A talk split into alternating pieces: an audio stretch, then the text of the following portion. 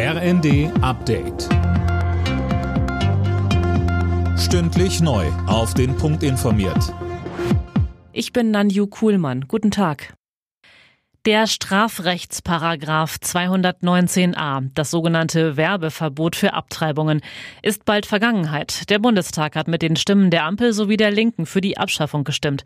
Heißt, Ärzte dürfen künftig etwa im Internet über Schwangerschaftsabbrüche sachlich informieren. Weiter verboten bleibt kommerzielle Werbung. Unter anderem Justizminister Buschmann von der FDP hatte für diesen Schritt geworben.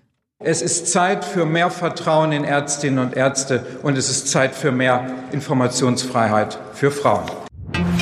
Der Bundestag hat sich heute auch zum ersten Mal mit der Neuregelung der Sterbehilfe befasst.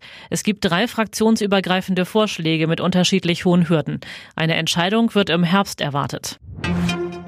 Ab nächstem Donnerstag ist die Zeit der kostenlosen Corona-Bürgertests vorbei. In der Regel muss man sich dann mit drei Euro an Schnelltests beteiligen. Nur für Kleinkinder, besonders gefährdete Gruppen und beim Besuch von Pflegeheimen und Krankenhäusern bleiben die Tests kostenfrei.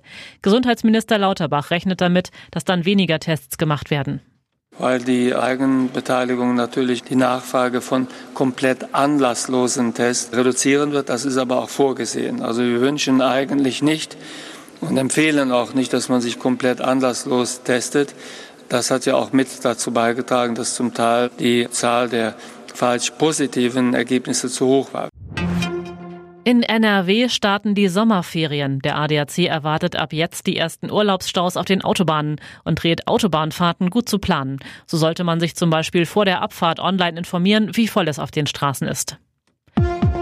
Alle Nachrichten auf rnd.de